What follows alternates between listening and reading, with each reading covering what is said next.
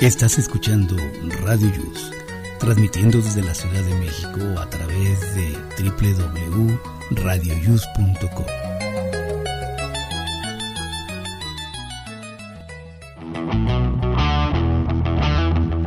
Hoy, en Aquí estamos, México.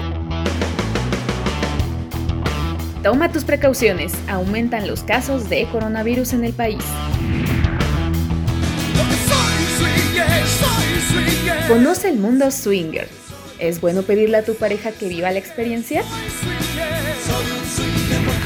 Resta y división, suma y multiplicación. ¿Sabías que las matemáticas las ocupamos en todo? Platicaremos acerca de los valores. ¿Te consideras buen ciudadano? Esto y más en Aquí estamos México. Comenzamos.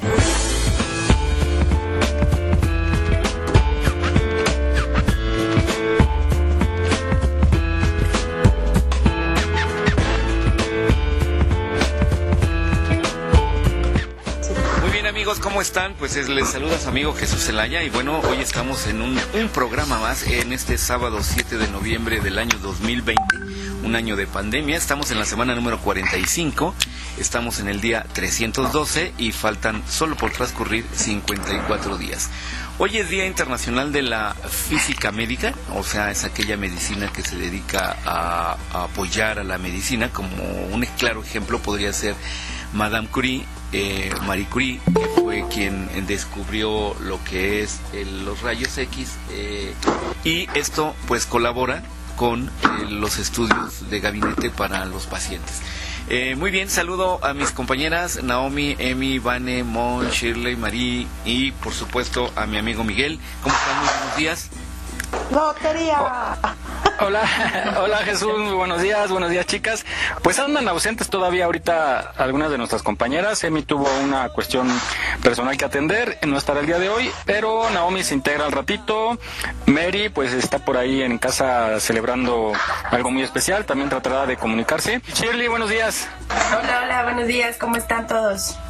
Muy bien, muchísimas gracias. Pues aquí sobreviviendo, a mí me pegó duro la gripa estos días y por precaución ayer me fui a hacer la prueba de COVID, me la entregan en tres días hábiles, esperemos que pues, no, no sea nada de eso, ¿verdad? Ojalá.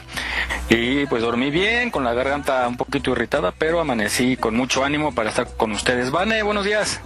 Hola, ¿qué tal? Good morning por la mañana. Te oyes muy bien, Mike, como para tener este tanta gripa. Yo creo que este esos cuidados caseros seguramente hicieron efecto y seguramente la prueba saldrá negativa. Esperemos que así sea. Fíjate que, que de entrada me tomé un tecito de canela con guayaba y es maravilloso. Y eh, tomamos mucho propóleo, unas cucharetas de propóleo diaria, una cuchareta diaria, y eso estaba investigando.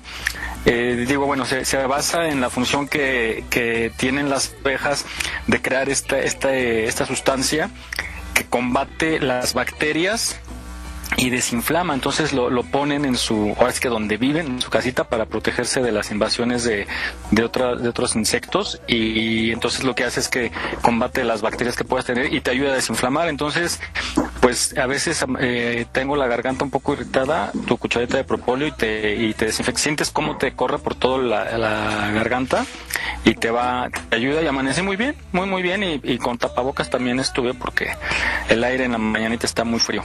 Pero bueno, aquí andamos y...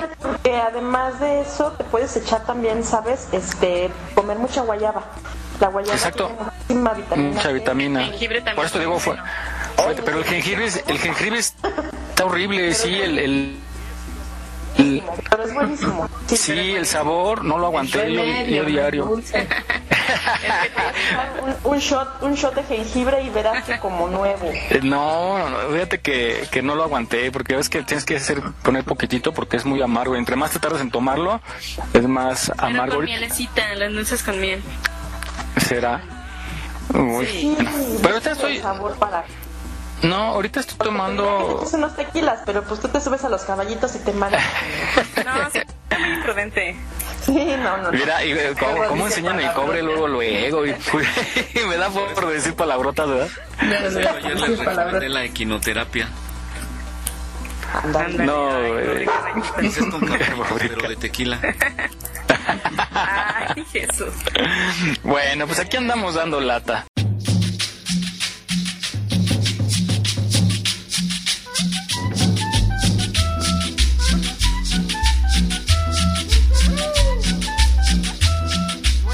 Eh, gracias a Belsa Escalante, quien es nuestra voz oficial, por sus encabezados. Bueno, pues rápidamente vamos a tocar el tema de la pandemia, pues pésimas, pésimas noticias, tal como lo, lo habíamos platicado, muy mal, eh, ya eh, semáforo rojo en otro estado y Guanajuato regresa a semáforo naranja.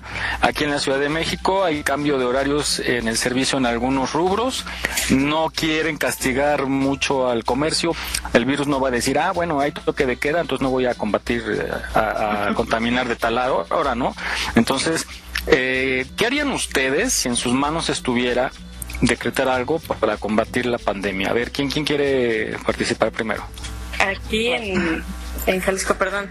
Aquí en Jalisco el botón de emergencia, o sea, he salido poco la verdad, pero sí he visto como que ya un poquito más de gente ya con cubrebocas, ¿no? Ya veo menos gente un poquillo en, en las calles. Lo que sí se ve, por ejemplo, a la hora pico, como allá, como a las 6 de la tarde, sí se ven ya muchos, mucho, un poquito de tráfico, pero creo que yo eh, pensaría en algo como dices tú a nivel nacional o sea, que sea todo al mismo tiempo, porque no funciona que lo hagas en unas partes y en otras no, y la gente de un lado se va al otro. Por porque no hay- claro. Exactamente, porque ahí no hay reglas, ¿no? Entonces, eh, yo pienso que lo haría de esa forma. Siento que igual, si lo hubiéramos hecho desde el principio, a lo mejor no hubiéramos llegado tan lejos, ¿no? Entonces, porque pues obviamente ahorita toda la gente que a lo mejor tenía dinero al principio, ahorita pues ya no tiene nada, ¿no? Y luego sin trabajo, entonces siento que quizá al principio hubiera sido un poquito más, eh, como más exigencia y, y quizá no estaríamos tan tan así, ¿no? Digo, porque al final es una pandemia y pues para combatirla está, está complicado, ¿no? Pero sí se hubiera hecho a lo mejor algo más estricto al principio. Yo creo que empezando desde sellar, sellar las entradas, ¿no? Si vimos, Claro. tuvimos bastante tiempo de ver lo que estaba pasando en otros países y cómo empezaron a sellar sus fronteras, sus aeropuertos. Y aquí eh, se tardó bastante, creo yo, que en, en tomar la decisión de hacer chequeos, pero después vimos en redes sociales los famosos chequeos, era nada más preguntarte si no te sentías mal y, y algunos le checaban el, la temperatura, después se, se instalaron equipos de eh, que miden la temperatura no corporal por, por medio de rayos, etcétera, pero creo que sí se tardaron bastante, eh, no, hubo, no hubo un seguimiento real, o que si alguien estaba mal, pues bueno, es como para aislarlo y po- como hacen en otros países, ¿no? Te ponen en cuarentena forzada y, y estar detectados. Entonces, aquí creo que fue el problema que, que se, se relajó mucho la vigilancia, no había un criterio, no había una preparación Sí, y importancia, ¿no? Exactamente porque pues era una pandemia y, y- y tuvimos el tiempo necesario. Bueno, Ajá, Sí. como que unos decían una cosa, otros nos decían otra, unos nos decían sí, úsenlo, o el cubrebocas, por ejemplo. O sea, creo que si hubiera una comunicación firme de parte del más alto, por lo menos, entonces igual y la gente lo podría tomar un poquito más en serio. O sea, está como que muy claro que en los países en los que el líder no, no lleva ese proceso ta- como, como nos lo recomiendan, están en la misma situación en la que estamos nosotros. Por otro lado viene la parte de la ciudadanía reacia a atender esta pandemia por ignorancia, por, por necedad. Entonces sí es difícil. Ahora, hubo un segundo brote, ya vimos la experiencia y creo que estamos pasando exactamente por lo mismo. Vemos gente en la calle sin cuidarse, eh, a excepción, por ejemplo, Nuevo León ya empezó a hacer detenciones y es cárcel ya y multas y te atoran en la calle sin, sin cubrebocas, eso está perfecto. Jesús, ¿cómo está por allá por tu rumbo? Oye, pues muy mal. Fíjense que eh, no sé si les comenté, el- la semana pasada em, salí en la noche, em, necesariamente, era algo casi obligado.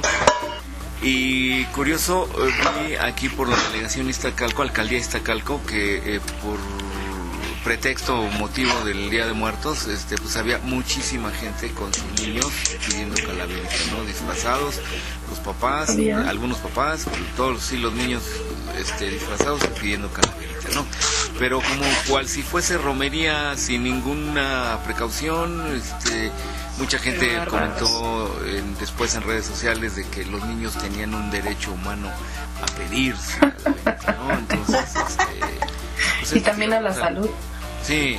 Claro. Entonces, totalmente fuera de control, eso me, me desilusiona y me lastima mucho de la sociedad en la que vivo, de mis eh, paisanos, que no tengan esa visión o esa seguridad. Si ellos no se quieren cuidar, pues no se cuiden, pero procuren cuidar a los niños. Si quieren morir, pues adelante, ¿no? Pero sus hijos y los demás gente, pues hay que, hay que ser responsables. Pues así es, entonces, ¿alguien más que quiera opinar sobre la pandemia?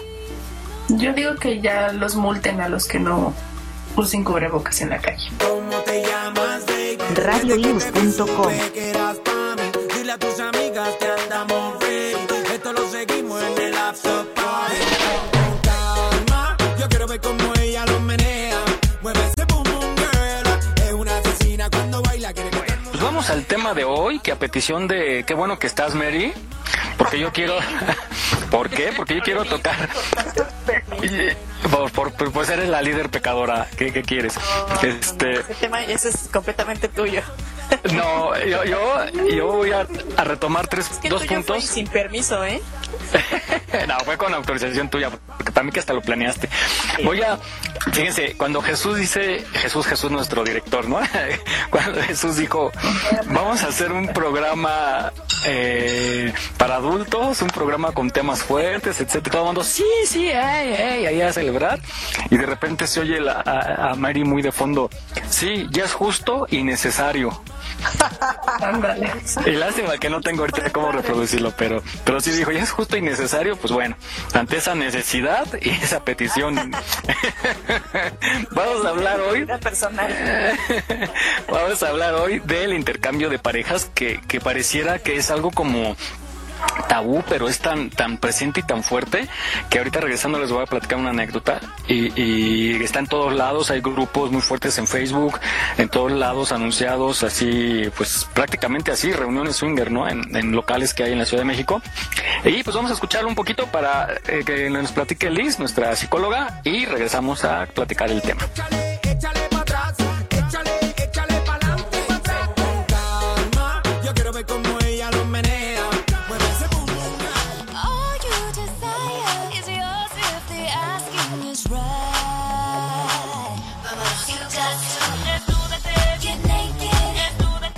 Excelente sábado, un gusto estar nuevamente aquí con ustedes. El día de hoy tocando el tema de intercambio de parejas o como comúnmente se conoce, los swingers. Bueno, ¿qué es esto? Es una práctica en la cual se acepta que uno o ambos miembros de la pareja interactúen, ya sea en una actividad erótica o sexual, con otra u otras parejas. Dicha interacción puede ser con o sin contacto físico, puede involucrar estimulación, puede involucrar otras prácticas sexuales hasta llegar al coito. Cabe destacar que este tipo de prácticas no se consideran poliamorosas ya que dentro de ellas existen reglas y normas explícitas, entre las cuales las más importantes es que no se debe de buscar contacto más allá del sexual con los participantes esto fomentando la monogamia emocional y amorosa.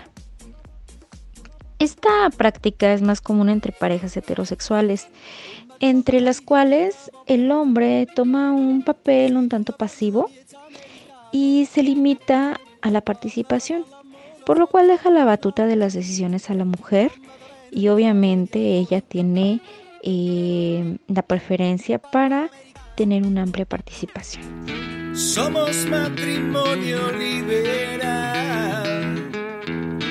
La rutina nos ha hecho dudar. Y queremos probar en su local. Nos deja entrar. Dentro de las normas se pide que sean parejas estables, que todo lo que se realice sea de común acuerdo, que todo sea llevado a cabo con mucho respeto y bueno, se llama también a la conciencia de la salud sexual, esto en pro de tener pues experiencias sexuales placenteras y plenas. Este tipo de prácticas se realizan regularmente en clubs o en fiestas privadas.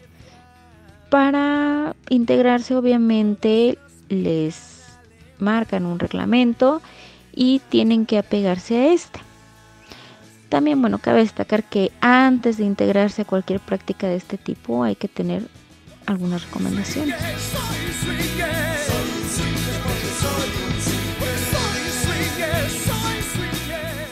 Primero que nada, definir bien qué es lo que se desea. Tener presente la lealtad y el respeto hacia la pareja, porque en medida de eso, bueno, se va a tener respeto también hacia los demás. Nada es obligatorio. Cuando una de las personas se siente incómoda, tiene todo el derecho a decir no. Muchas veces sucede que, bueno, hay fantasías que se quieren realizar y en un determinado momento la persona no se atreve o se da cuenta que no es lo que desea, bueno, es válido que en ese momento diga no lo deseo. No es un medio para salvar una relación. Por lo tanto, no es apto para parejas que tengan problemas, que estén en crisis, en donde existe la desconfianza, lo que puede llevar a un ataque de celos, eh, y también no es apto para personas que no saben decir no ya que se puede llevar a que la persona en el afán de cumplir las fantasías o de tener contento a la pareja, bueno, haga cosas que a veces no le agradan o con las que no está de acuerdo. Ha sido una práctica que ha influido en que muchos matrimonios se destruyan. Por lo tanto, bueno, vamos a informarnos antes que otra cosa para poder tomar una buena decisión. Con esto me despido, les envío un cálido abrazo y estamos a sus órdenes en servicios psicológicos y acompañamiento tanatológico en nuestra página de Facebook o al número 5616 3221 53. Hasta pronto. Y si con otro pasas el rato, vamos a ser feliz, vamos a ser feliz, felices los cuatro. Y agrandamos el cuarto. Y si con otro pasas el rato. Aquí estamos, México. Esperamos tus comentarios a nuestro WhatsApp 56 294 1459. 56 294 1459. Continuamos.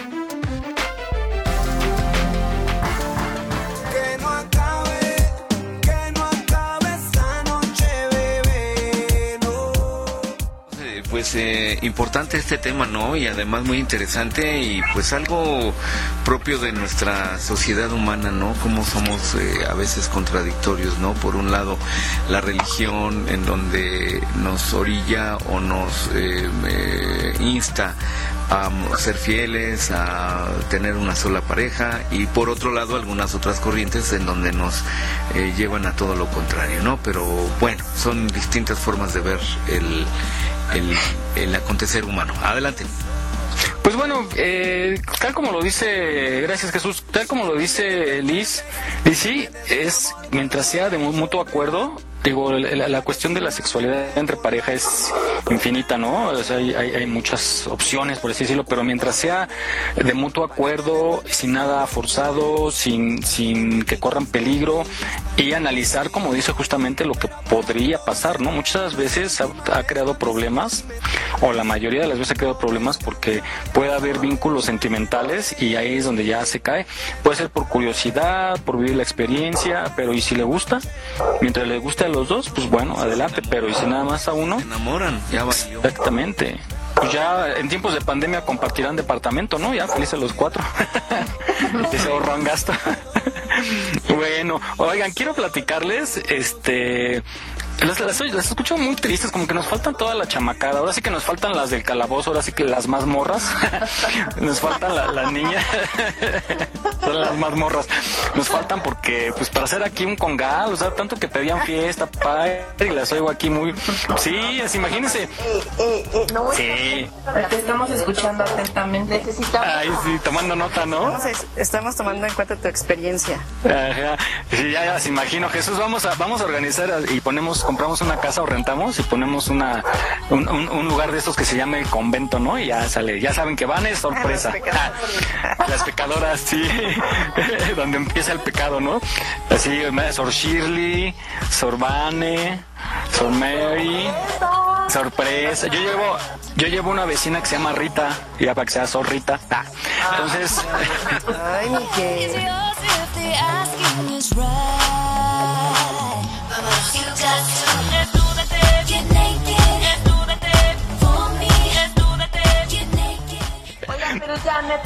serio, ¿nadie se intenta cambiar con nadie? O sea, ¿no lo, han, pa- ¿no lo han pensado, considerado alguna vez en su vida? no, pues a mí nunca me ha pasado ni, ni me han dicho. ¿Tú, Vane? Yo no. A ver, y luego, cuenta, cuenta. No, sí la pensé, pero no fui. Lo que pasa que eso... Si no estás muy segura. No, y además tiene que ser con alguien de muy confianza. Y él, pues era mi cuate, pero no así, mi íntimo cuate, que, que igual y porque no pasara algo entre nosotros, ¿no? Sino porque pasara algo entre, pues entre el lugar que fuéramos, ¿no? Ajá. Fue así como que ni al caso como para que nos hubiese echado la invitación, ¿no? Pero sí fue así como que, ¿qué onda? Vamos a, pues nomás como a experimentar a ver qué. Ay, Para no quedarte con las ganas. necesito- ¿Y necesito- ya estabas casada, Vané? ¿Cómo? No, no, no, no, no, pero sí ya tenía, o sea, ya andábamos de novios, ¿no? Ya tenía dos hijos. No, todavía no. Estaba todavía y sin chamacada.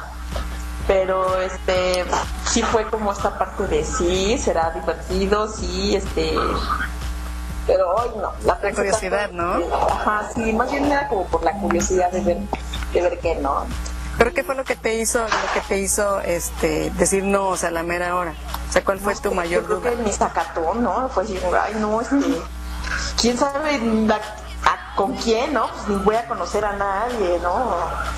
Porque era así, de- o sea, él y yo de cuates ir a ver qué pescábamos, no él con su pareja y yo con la mía, ¿no? No, era así, los dos de cuates ir a una fiesta Ah, a, ver, ya. a ver qué, ¿no? Entonces, Yo, pe- yo pensaba que era que tú fueras con tu novio y él y ahí a ver que también pescaban juntos. Es que se supone que así es, pero muchos hacen eso que está diciendo Vane y se dan cuenta, o sea, eso es como, se, se nota evidentemente que la- quien va por curiosidad y quien realmente va este convencido, ¿no? Pero bueno, pues la, la, la- el consejo es, sí Jesús, Este, eh, aquí hubo un programa precisamente hace como dos meses eh, de precisamente de la, la cultura swinger. Eh, hicimos un enlace a, a una asociación de swingers y ellos lo que comentaban que en todas las combinaciones posibles que puede haber en una reunión swinger eh, se ponen unas pulseritas de colores de color o sea color rojo color amarillo color verde etc y, y no recuerdo exactamente cuál era el color pero por ejemplo si dice alguien oye yo quiero ir nada más a ver no quiero que nadie ni que me hable ni que se me acerque ni que nada. Yo nomás lo que quiero es ver. Ah bueno entonces te toca una pulsera de tal color. Yo sí quiero que se me acerque a lo mejor una chica no en caso de que sea un hombre no entonces eh, eh, viene solo te- eh, o sea van en pareja, pero ya entrando a esa reunión, este, cada quien agarra por su lado dentro de la casa, queriendo llamar al- a, lo que está buscando. Entonces, si busca mujer, pues se ponen una pulsera de un color. Si quiere hombre, la chica, pues se pone otra pulsera de otro color. Y ahí la regla básica y de oro es de que nada a la fuerza. Este, si alguien te habla y tú no quieres que esa persona te hable, le dices no, gracias y se tiene que ir, se tiene que retirar y tan tan. El tocar o cualquier otra cosa, si esa persona no da pie para continuar con esa charla o eso, también este debe de parar en ese momento. Se me hizo muy bien, bueno, al menos fue lo que comentaron en el programa. Digo, no sé si realmente dentro de su organización eso se cumpla, pero así en teoría todo estuvo muy bien. Yo quiero platicarles una anécdota que alguna vez este, saliendo de la escuela me pasó a ver una amiga, fuimos a comer y entramos a un lugar en donde venden, pues dice ahí, tlayudas oaxaqueñas, ¿no? Y ya nos, nos metimos, se veía muy rico, ya se veía la, la persona que atendía pues, con su atuendo indígena, ¿no? Y, y había mole con pollo, había arrocito, las tlayudas, y ya, pues que pedimos. Pero a mí me llamaba la atención y había, y había un refrigerador de, de cervezas que tenía cervezas, yo no tomo, ¿no? Entonces, este, eh, de la mitad era un local larguito, como de 15 metros por 6, bueno, por menos, por 5.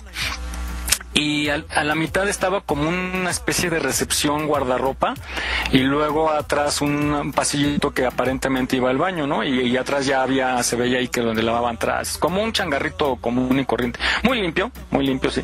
Y ya estábamos como, y de repente yo estoy viendo, de repente veo que se, se oye un ruido como cuando activas una puerta eléctrica y les juro que se abre la puerta del refri y sale una chava, una, una rubia alta, con una faldita, y atrás ella un señor alto también, como, como muy nice, ¿no? Muy fifís, y ella arreglándose la falda, así como bajándose la falda, como no sé, y salen de ahí cierran, y me quedo, mi amiga no había visto, le digo, güey, dice que, le digo, no inventes, se, se abrió el refri y salieron estos que van a pasar aquí. Ay, estás bien pinche loco, ¿no? Le digo, ¿en serio?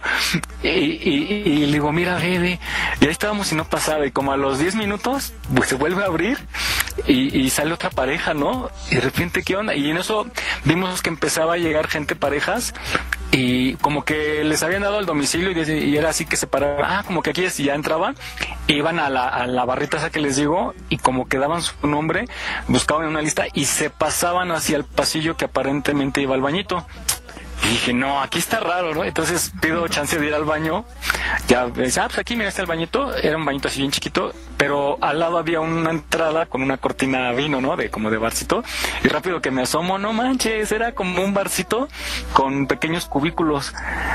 Y así, ya regresé y así ven investigadores, ¿no? No manches, ¿qué crees? Ya ve, ya, ya va también, ¿no? Al baño. ya nos quedamos un ratote y veíamos que entre más pasaba el tiempo, entre más llegaba la noche, empezaba a llegar más gente. Y ya yo bien emocionado el, al siguiente sábado en la clase les cuento a alguien de ahí y le digo, oh, ¿qué cree que pasó? Ah, sí, también el de al lado. Y no, en el centro hay uno que... Y resulta que me empiezan a decir que eso es tan común que todo el mundo sabe que es lugares donde hacen intercambio de pareja.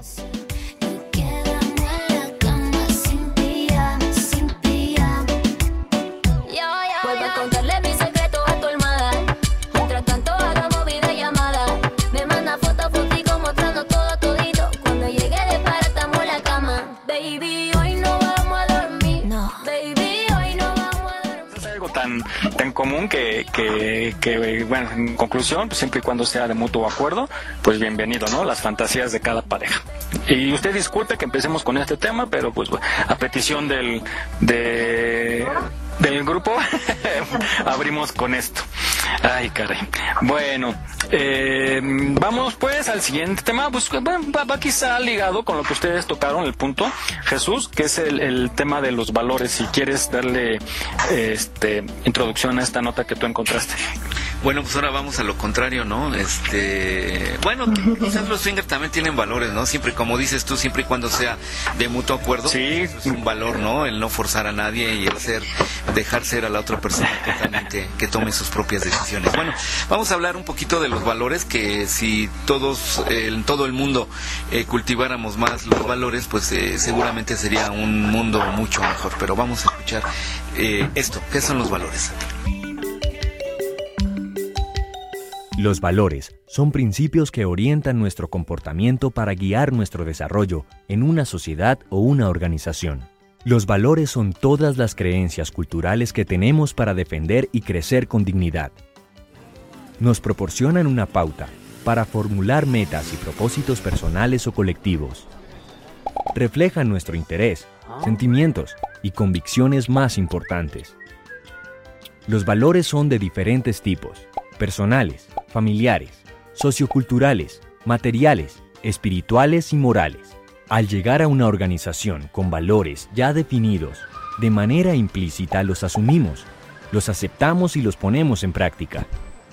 Los miembros de la organización esperan que así sea.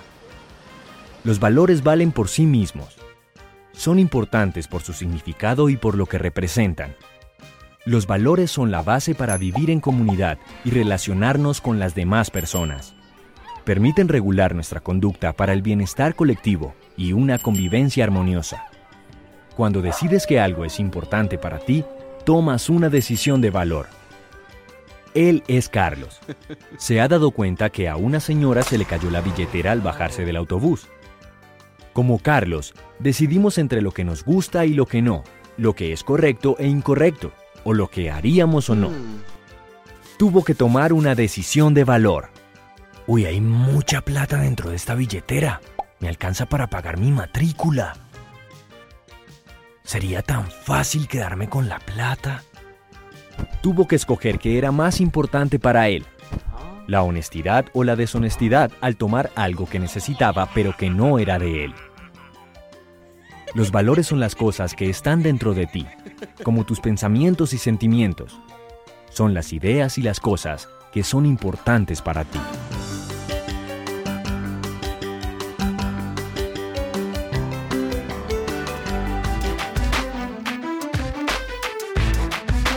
No olvides seguirnos en nuestra página en Facebook. Aquí estamos, México. Si tu ciudad cuenta con alerta sísmica, recuerda que puedes tener hasta 60 segundos para ubicarte en un lugar seguro. No bajemos la guardia. Continuamos.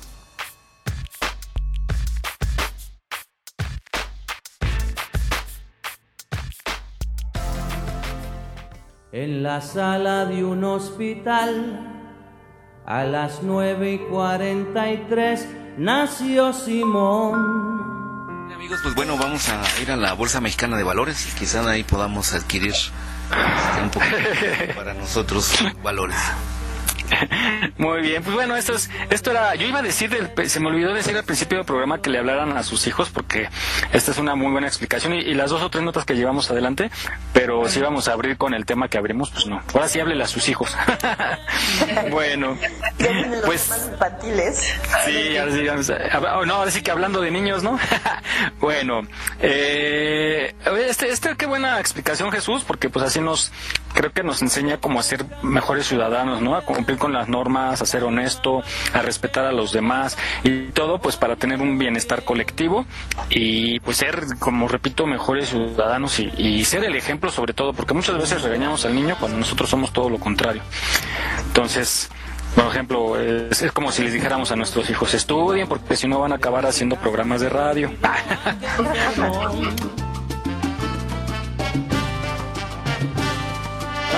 forma de caminar, usaba falda, lápiz labial y un carterón. Pues le enseñamos a base de la sangre, ¿no? Dicen que la sangre entra, digo, ¿qué? El conocimiento con la sangre entra sí o sí. La sangre, la, la letra con sangre entra. Así Las es. letras la letra sangre con entra, sangre ¿no? entra. Órale, como Chihuahua, no, ahorita vas a ver cómo si estudias. Oigan, y, un, y, un- y una nota curiosa, hablando de valores y de estas cuestiones de, de sexo y las parejas y fantasías. Fíjense que hubo un incidente en, en el cañón de Sumidero, allá en Chiapas, que se hizo viral porque un grupo de, pues de estos que andan en YouTube, que les llaman, este, ¿cómo les llaman? De- que hacen sus programitas, pues. Este, youtubers, pues sí. Eh, hicieron, pues se supone que un tipo hace películas pornos y eso. Entonces se fueron al cañón de sumidero, hicieron algunas escenas de sexo ahí, ahora sí que a pelo. a cielo abierto y infringiendo todas las normas de, pues, de ética de entrada y, y, pues estaban en un lugar público y entonces grabaron algunas escenas y las subieron a redes y todo y pues ya se les va a sancionar porque pues hicieron algo indebido, ¿no? Primero porque es un, un lugar turístico, un lugar emblemático. Ahora sí que es la puerta de, de Chiapas, la, la carta que tiene Chiapas para mostrar el turismo. Y esto pues ensucia el, el honor, ¿no? Mancha la imagen que tiene Chiapas en cuestión de esto, porque si no al rato se va a venir medio mundo a grabar eh, las películas ahí, ¿no? Entonces, pues sí fue un, un, que carente de valores prácticamente tocando el tema y muy lamentable, pero ya fueron sancionados y se tomaron medidas para evitar que vuelvan a hacer este tipo de cosas. No hagan eso, ustedes no hagan eso cuando cuando quieran hacer algo, váyanse a la azotea. ¿Ustedes se acuerdan de la, del fotógrafo Spencer cuando fotografió los desnudos ahí en Plaza de la Constitución? Sí. Eh, eh, bueno, eso también es, eh, bueno, no me espanta, pero como que es contradictorio a un poquito a los valores, ¿no? Como que estamos relajando, a nivel mundial, no me refiero, eh, estamos relajando los, los, esos valores, ¿no? O sea, ya no nos espantamos de todo, o estamos siendo permisivos y tolerantes con algunas cosas que antes no. Sí, y, y, bueno, y más sí. Estaba siendo diferente, ¿no? La apertura, conforme va pasando el tiempo, este, pues no hay que, no hay que perder de vista los, los valores y el respeto hacia uno mismo y los demás, ¿no? Pero en este caso, pues lo que él estaba haciendo era arte, pues es su, es su manera de de ahora sí que de su arte a ¿no? Hay una gran Oye, pero pero pues de cara de cara de cara a Palacio de Gobierno y de Nachas a la Catedral, pues está cañón. Sí, está cañón. Sí, no, a lo que voy es el que había que buscar como el, el, El escenario. el lugar, ajá, el escenario idóneo, ¿no? Las personas tampoco fueron este obligadas ni nada, pero sí era como, como dice esta parte, ¿no? En la catedral, neta. Está padre que vayas a expandir tu, tu arte, es la forma en la que tú lo manejas. Órale, vámonos con su arte a otro lado. Pero pues era como buscar un- quizá, o, quizá otro lugar, ¿no? Sí, eh, pero fíjate que se juntó en ese entonces porque fue la época en que también empezaron a, a- a hacerse las, los, estos paseos nudistas en bicicleta y en el metro también, no sé si recuerdan. Entonces, sí, yo sí coincido con Vane que que está, está bien, es una apertura y a- para distintas mentalidades, pero sí se debía de buscar tanto el horario y el lugar idóneo, por ejemplo, si tú vas con tu hijo pequeño, tu hija, ¿qué le explicas? O sea, ¿cómo se lo dices? Cuando tú le estás diciendo, este, no sé, en los valores que le inculcas y, por precaución, no dejes que nadie te toque, vístete, no dejes que se te vea esto, este, siéntate bien, etcétera, y de pronto pasa alguien en bicicleta en cueros, ¿no? O sea, ¿qué le dices, no? Eso es, un, es una alucinación, o sea, te hizo daño la leche o no sé, pues ¿cómo le explicas eso? Entonces, sí respetar, porque sí había gente que estaba en contra, pues gente que, que, que tiene su pudor, ¿no? Y que, que creció con otros valores, con otra educación, pues ¿cómo se lo explicas? Y, y pues bueno, la autoridad en un intento de dar libertad al, al libre pensamiento, ¿no? A la expresión de ideas y esto, pero creo que sí, como dice Vane, eh, buscar los lugares idóneos, porque pues ¿cómo? ¿Qué, le explicas? ¿Ustedes qué le dirían a sus hijos, a sus hijas, así pequeñitos? ¿Qué le, qué le dirías, Shirley? Sí, no, y es que además es como, o sea, re- podemos respetar sus ideas y todo, pero también es una falta de respeto a la gente que no, es- a, a la gente que no lo opina igual. Mm, No sé si me explico, o sea, el respeto en esta parte tendría que ser como mutuo. Que Yo puedo respetar que quieras estar en calzones o desnudo, ¿no? Pero también respeta que a la gente en general pues no le parece bien esta idea.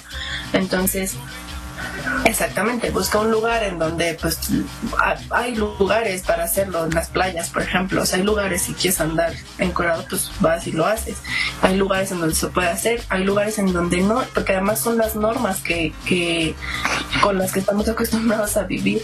Entonces, pues sí, es como una, yo siento que es como una falta de respeto eh, de la parte de las personas que andan en- desnudos por la calle, ¿no? Sí. Eh, y a mi hija, pues, híjole, nunca me ha tocado ver algo así, y menos que la tengo encerrada desde hace mucho, pero eh, pues no sé, digo, explicarle pues que hay gente que tiene otro tipo de ideas, pero que nosotros somos así y así y lo hemos aprendido, pues no sé, o sea, es como respetar incluso a, la de- a las demás personas y respetarse a sí misma, ¿no? Respetar su cuerpo, respetar su, su, su forma de ser también, no sé, de esa persona. Oye, imagínate que te diga, oye mamá, esta careta es mágica, le quita la ropa a la gente, ¿no? es, de rayos mágicos. radioius.com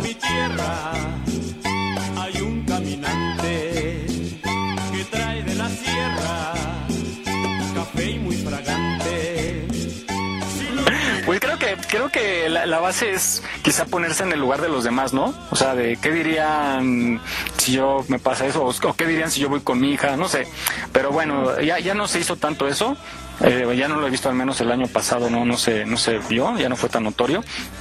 Pero sí, bueno, hay que, hay, que, hay que estar listos para todo tipo de escenarios hoy en día. O sea, prepárense también qué les van a decir el día que nos visiten los extraterrestres, ¿no? Hay que tener ya el speech para que no se espante. ya no, no nos falta eso. Bueno, pues este, pues creo que eso, eh, vamos a nuestro siguiente, siguiente capsulita que habla, y esto es para dirigido a los niños, que habla del respeto y la empatía con los demás, que va muy relacionado con esto. Vamos a escucharla para que la escuchen sus hijos y, y puedan tener un panorama más de lo que es el respeto. Hola, yo soy Effie. Hoy hablaremos de algo muy importante, que es el respeto y la empatía. ¿Sabes qué significa respeto y empatía? La empatía es ponerse en el lugar del otro, comprendiendo sus emociones y situaciones. Y el respeto es simplemente cuidar lo que digamos o hagamos para no lastimar los sentimientos de otra persona.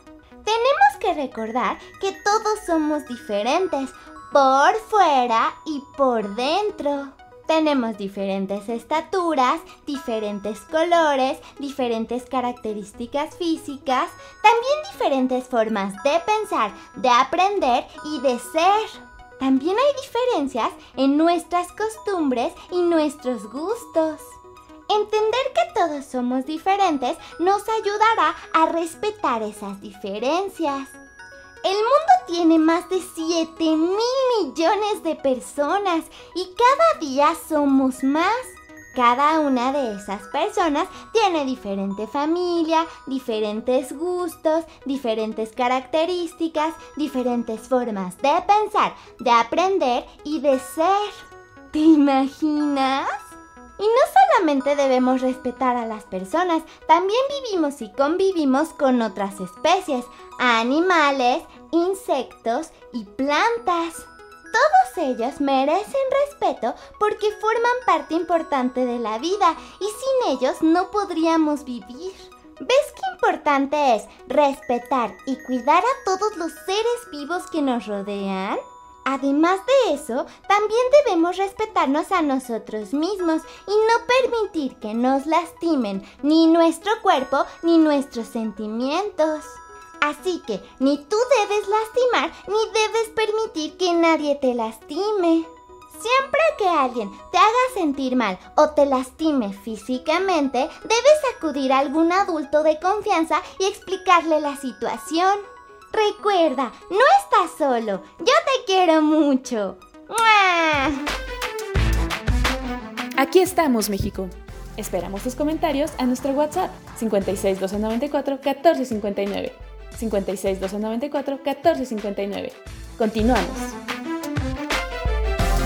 Muy bien, pues esto de la empatía yo lo entiendo así como ponerse en el lugar de los demás para entender y pues eh, ser un poco más comprensivo.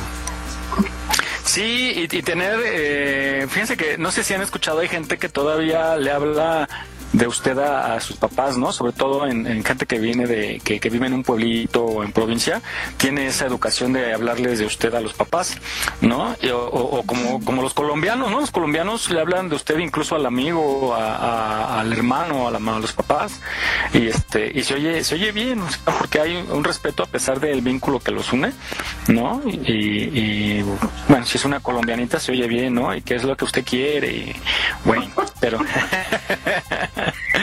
Pero ahí está para los niños que sepan lo que es la empatía desde pequeños. Este, en esto deben de hacer énfasis en, los primeros niveles de educación para enseñarles a respetar, ¿no? Y, y, y, sobre todo como le hacen los los japoneses. No sé si han escuchado que es, por ejemplo, en su cultura eh, hablan de que las cosas le pertenece a alguien. Por eso ustedes se pueden encontrar en Japón algún objeto en la calle y, y, no lo levanta la gente o no se lo lleva porque pues saben que pertenece a alguien, ¿no? Y, y así debemos ser aquí cuando encontramos algo, pues darle prioridad a encontrar al dueño eh, antes de, de quedarse con el, con el bien porque pues obviamente alguien lo olvidó, alguien lo perdió o a alguien se le, se le cayó, entonces respetar las cosas de los demás es básico. ¿Qué opinan? Pues sí. no es tuyo, pues no es tuyo, bien fácil, no tienes por qué tomarlo, no tienes por, o sea, igual y si a nosotros nos ha pasado que nos encontramos algo y lo recogemos y se lo entregamos al policía, a la taquilla, ¿no? Donde sabemos que puede estar más seguro. ¿no? Y pues ya, ¿no? Pues hasta ahí queda nuestra chamba. Pero... Y regresamos. Ah, sí, regresamos a dónde. regresando, digo, y regresamos justo al tema que, que tocó Jesús de, de, que hay que ponernos en el lugar del otro, ¿no? ¿Qué pasaría si tú pierdes tu teléfono? Pues estarías angustiado, eh, desearías que ojalá y me lo regresen, ojalá alguien lo encuentre y me lo regrese. Pues ahí está. Creo que esa es la clave de para actuar bien, ¿no? Para ser buen ciudadano, el ponerse en el lugar de los demás. La empatía. Uh -huh. Ahí está.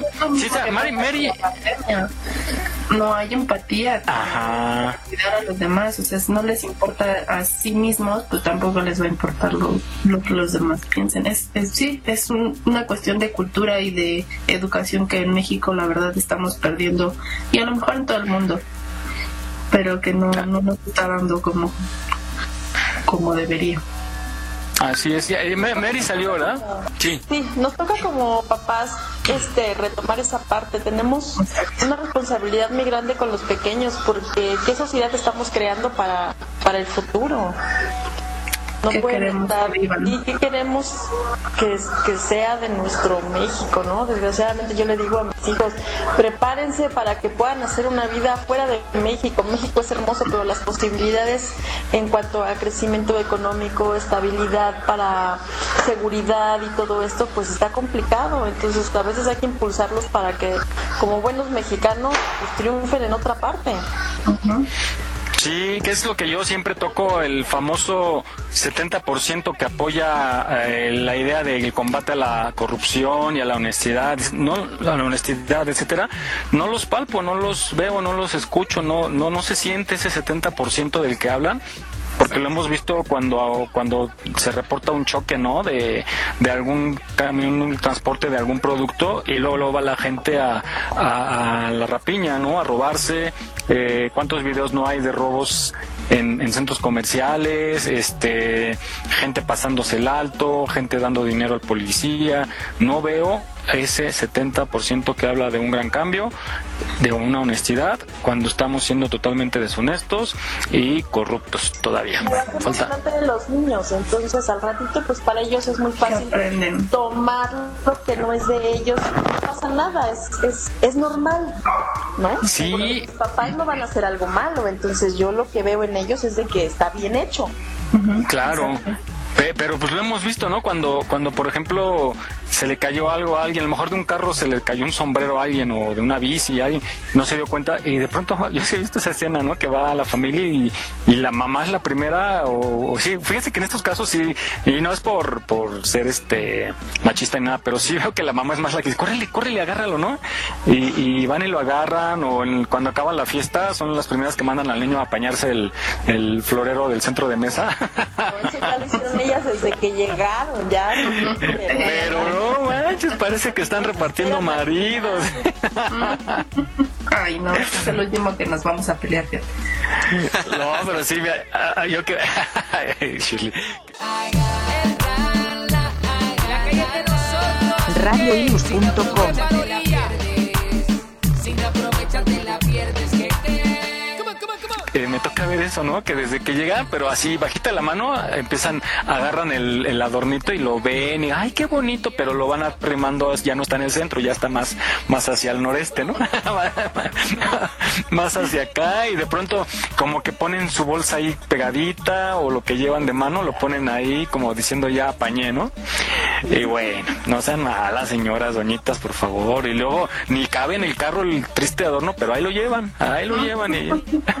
Para que estén los días en casa, ¿no? Exacto, y no, pero chistoso sí porque ya van bien contentas y entrando a casa ya como van con sus trapegues, chin, lo truenan en la entrada ya, se quebró. o se les cayó. Ahí les va un tip para cuando hagan eventos. Pongan este sorteo en el centro de mesa. Ponen un platito ganador y al que le tocó donde te hayas sentado ese es el ganador que se lo lleva. Y ya, listo. Pues sí, No pero tiene... Pero que como como comensal, o sea, llegas y dices, a ver, vamos a organizar, o como anfitrión. Entonces ya tú como anfitrión pusiste Ah, en cada mesa el boletito ganador. Ya. Entonces ya anuncias, ¿no? Donde se Poner uno- todos el ganador que es del Un boletito abajo de la mesa, ¿no? Mejor así. Ajá. un boletito ahí en el, en el lugar de cada quien, en la silla, en el plato, en la copa, en donde tú veas que lo van a tomar y que Sí.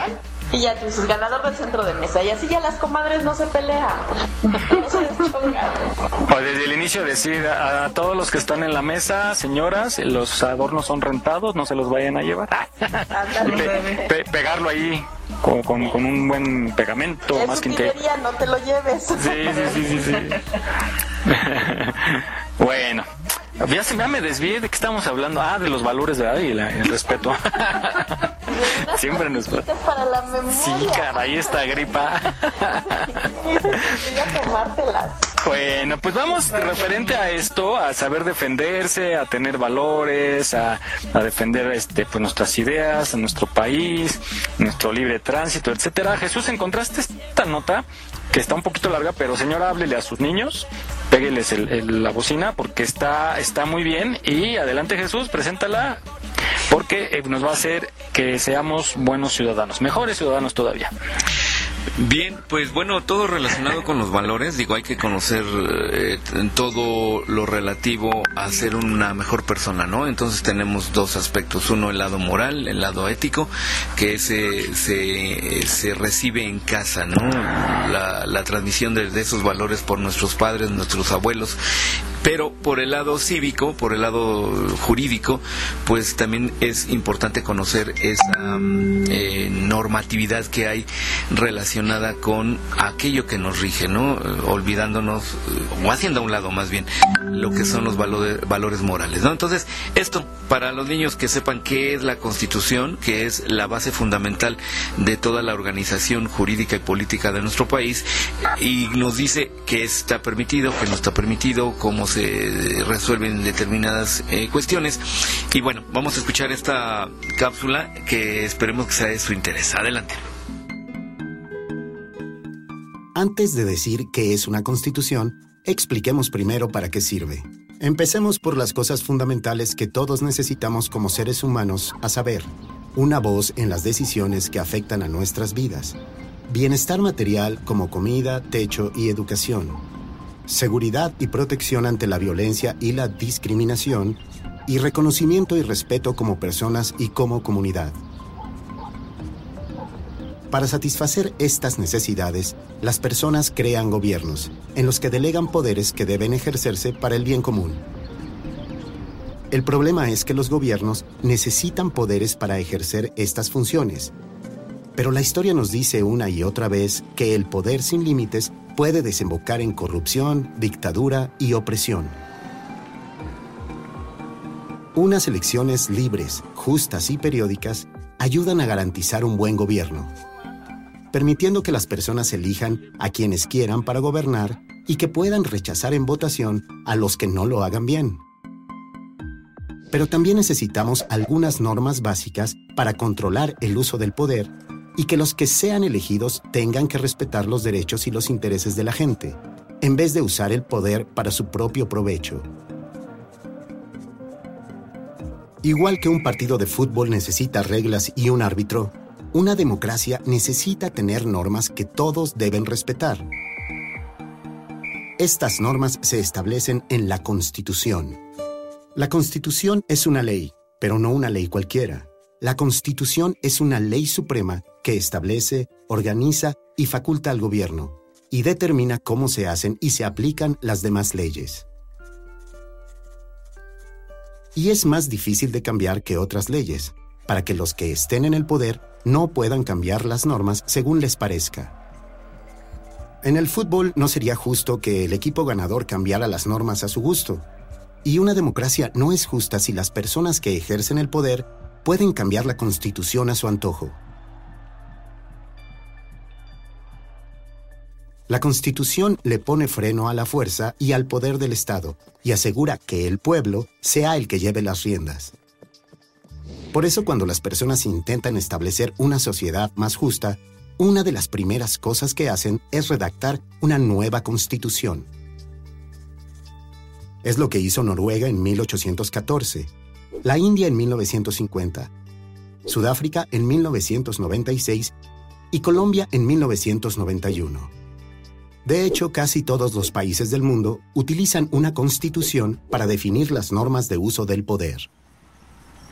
Por otra parte, cuando un gobierno democrático es depuesto de forma ilegal, una de las primeras cosas que hacen los golpistas es intentar destruir la Constitución para no tener límites inconvenientes a su capacidad de gobernar por la fuerza.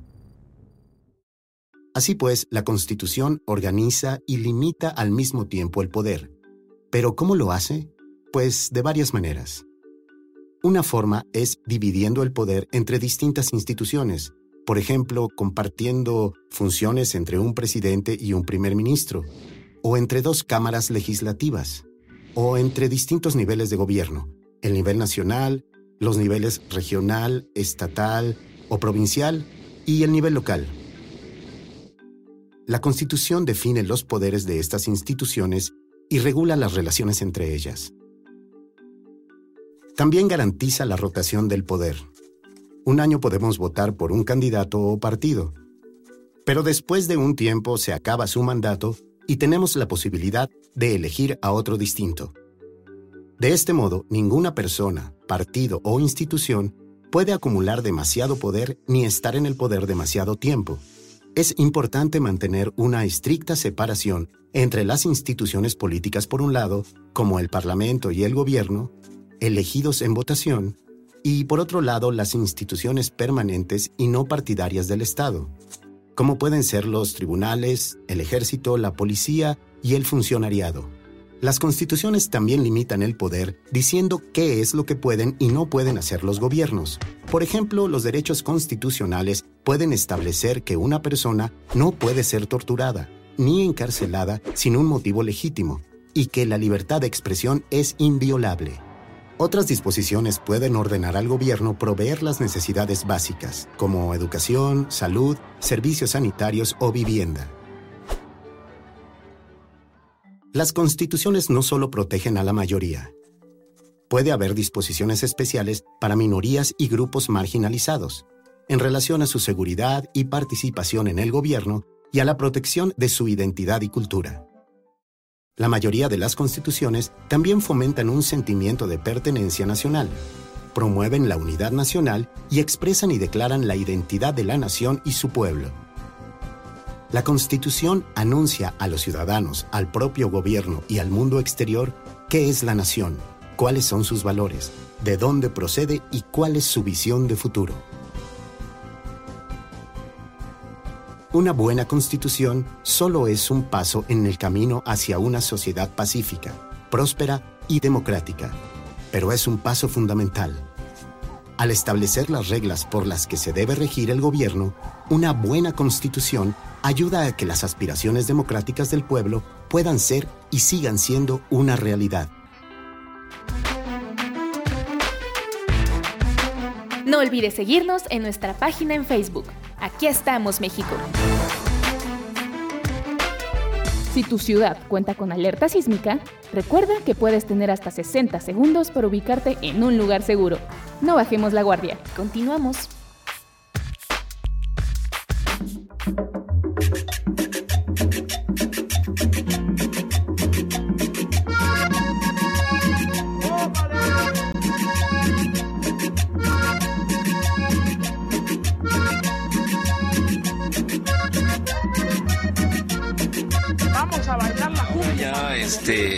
Tenemos un poquito más de información para saber qué es una constitución y bueno, saber la estructura social del lugar donde vivimos. Adelante. Oigan, pues muy interesante. Yo siempre he dicho que cuando conocemos nuestra constitución y conocemos nuestras leyes, eh, estamos preparados para defendernos en muchas cosas. A mí, por ejemplo, pues crees que me conocen, como me gusta, soy necio y aferrado a veces, pero siempre le he librado en muchas cosas justamente porque conozco mis derechos, nuestras obligaciones y eh, no permitimos que abusen y siempre y cuando, cuando te basas en la en, pues en la constitución, ¿no? En la ley, vamos, en lo que sí está permitido, en lo que no está permitido y saber enfrentar esta vida eh, gracias al conocimiento de ellas en cualquier materia, o sea, cuando tengan un problema, chequen primero hay una ley, ¿no? Si es de cuestión laboral, pues la ley del trabajo, si es como como penal, pues el código penal, buscan en internet, o sea, ¿qué pasa si si ocurre esto y, y antes de que contraten un abogado. Ay, perdón Jesús. Jesús es un muy buen abogado. Puede asesorarnos. Abogado este, Abogado del diablo, pero abogado, dice. Ahí te tengo unas recomendadas, ¿eh? Ah, está bueno, está bueno. Bueno, pues sí, muy importante, ¿no? De conocer estos temas. Oigan, hay que tener mucho cuidado. Eh, decíamos, hemos estado insistiendo en que tengan cuidado con los fraudes, con, con los robos que han, se han incrementado justo por la, la crisis, evidentemente. Y eh, pues están haciendo muchos anuncios en Facebook, en redes, sobre préstamos, ¿no? Facilitos, sin buró, sin naval, sin nada, etcétera, etcétera. Y lo que hacen eh, algunos es eh, que te clonan tus datos, tu teléfono, te piden acceso, fíjense qué raro, piden acceso a, a tus contactos, acceso a tus fotografías, acceso a miles de cosas y pues prácticamente se, se pueden, pueden entrar a tu dispositivo y te pueden pedir dinero inicial que para llevar tu trámite y pues te dejan bailando. Yo he visto muchos casos ahí en las redes que denuncian. Entonces, no hay nada fácil, nada gratis, nada maravilloso. Eh, también hay por ahí alguien que está diciendo necesito 100 personas que quieren ganar en su casa tanto dinero trabajando ahí en casa, que ya lo comentamos la semana pasada, pues siguen todavía haciendo fraudes. Tengan mucho cuidado. Me tienes cautivado. Cuando tú caminas, me tienes descontrolado. Esa boquita me mata, tu movimiento me atrapa. Ah, le damos la bienvenida a Naomi, acaba de entrar. Este, hola Naomi. Hola, Naomi. Hola. Hola. Dice bien descansadita aquí, tarde pero sin sueños. Oigan, también, hola Naomi, buenos días. Fíjense que. Hola, buenos días. Hola. Fíjense que tengo unos problemas con mi internet y pues que no, desde hace como cuatro semanas ya cambiaron el internet y tengo que esperar a que lo arregle, pero no, ¿verdad? Ah, estoy harta. Sí, fíjense que, que, parece que hoy hay problemas, en particular hoy. Eh, también nuestra. Sí, pues por lo mismo que la gente está en casa, yo creo. Eh, en esta Rosy Pastén, que nos escucha cada ocho días, también está reportando. que De repente ya no escucha, luego vuelve a entrar y, y ya dice que es su internet, pero parece que sí es problema general. Tenemos algunos reportes de, de señal. Pero bueno, pues ojalá, ojalá este, también esto las empresas puedan actualizar, ¿no? Y poder dar, ofrecer un mejor servicio, porque precisamente se satura. La chamba, ¿no? Sí, oigan, ta- también de los puntos que quería retomar del programa pasado, ya que lo estaba escuchando. Sí. Pues bueno, esperemos mejore la, la, señal. Decía yo que, que de los puntos del programa pasado, uno de ellos es Emi, lástima que no está, pero Emi decía, cuando pregunté cuántas horas dormían al día, y dice, uy, con suerte seis o siete. Y yo decía, con suerte pues debe de dormir como marmota, porque pues seis o siete ya es rayada, ya quisiéramos nosotros por lo menos dormir cinco, pues más que normal, oye. ¿No? ¿Duermes en el día? Aparte, o sea... No, es que me cuesta mucho trabajo dormir. Ah, ya. No puedo. La conciencia, mija, la conciencia hay que ir a, hay que ir a confesarse. Si fuera, si fuera. Ve, Mary, Mary, a pesar de lo pecadora que es, puede dormir tranquilamente. Yo no sé cómo le hace. Muy bien. Cada semana. Y creo que cada dos horas en línea de estar entrando ahí. Bueno, ah, no está Mary, perdón. Ahorita que regrese. Dormir. Yo me los tomaré. Bueno, ya, ya hasta le dan descuento. Ya entra directo a la sala VIP de confesión. Ya no se forma para confesarse. Bueno, oigan, hablando de normas, vamos a entonces eh, eh, a esta capsulita, porque muchos utilizamos bicicleta, pero no muchos conocemos el, eh, pues las normas, ¿no? Que hay que llevar. Yo, por ejemplo, aplaudo mucho las ciclovías que están poniendo, pero veo que mucha gente no las usa. Por ejemplo, en la Avenida Patriotismo tenemos la ciclovía del lado derecho que nos quita un carril a los que circulamos en auto y de pronto veo que los ciclistas van en el de alta, ¿no? Y aparte de que se ponen en riesgo, ponen en riesgo a los demás porque puede haber que un camión esté por ahí eh, parado y se tenga que abrir el ciclista y pues te lo puedes llevar. Bueno, vamos a esta cápsula de qué normas para circular en bicicleta que está muy interesante. Bienvenidos. Hoy aprenderemos 10 normas de tránsito para ciclistas en la ciudad que debemos tener en cuenta. Empecemos. Primero, no tienen permitido transitar sobre aceras, puentes o espacios destinados al tránsito exclusivo de peatones. Los ciclistas deben movilizarse por las vías permitidas o por las que estén especialmente diseñadas para ellos. Segundo, aquellos ciclistas que transiten en grupo deben hacerlo uno detrás de otro. Tercero, deben tener chalecos reflectivos de identificación cuando se transiten entre las 6 pm y las 6 am del día siguiente y cuando exista poca visibilidad. Además de llevar dispositivos en la parte delantera que proyecten luz blanca y en la parte trasera que reflejen luz roja. Cuarto, transitar por la derecha de las vías a distancia mínima de 1,5 metros del tráfico. Está prohibido el uso de los carriles exclusivos para servicio público. Quinto, tiene prohibido sujetarse de otro vehículo o movilizarse cerca de otro automotor más grande que impida la visibilidad de los conductores que transitan en sentido contrario. Sexto, deben cumplir con las normas de tránsito, señales y los límites de velocidad. Deben atender los avisos de pare y no deben transitar en contravía.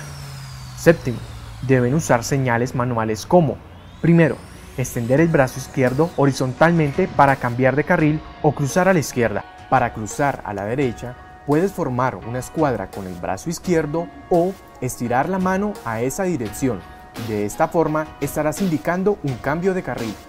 Formar una escuadra con el brazo izquierdo y la mano hacia abajo en caso de reducir o detener la bicicleta.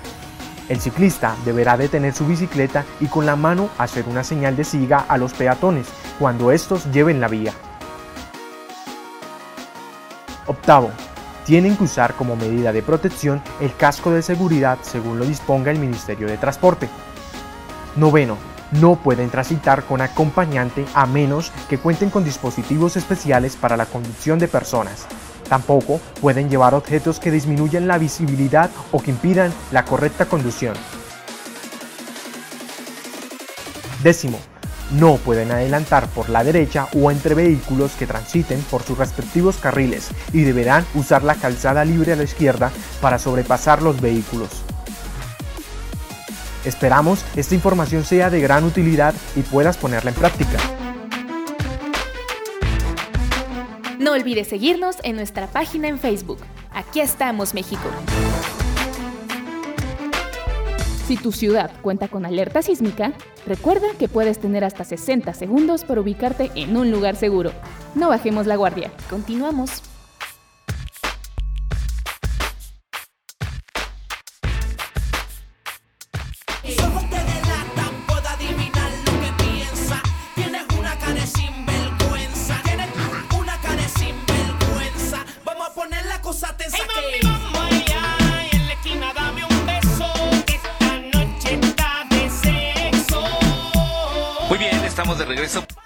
Acabamos de escuchar estas medidas de seguridad para los ciclistas y fuera del aire estábamos comentando nosotros de que sí, efectivamente, eh, sobre todo los a- aquellas personas que se dedican al comercio en bicicleta y andan en estos famosos triciclos, pues que sean más cuidadosos porque a mí me ha tocado de noche sobre todo que los veo de frente, pero ya que los tengo bien cerquita, ¿por qué? Pues porque no traen luces, además andan con ropa de color oscuro, pues no se ven. Así es que eso se, debería de ser primordial.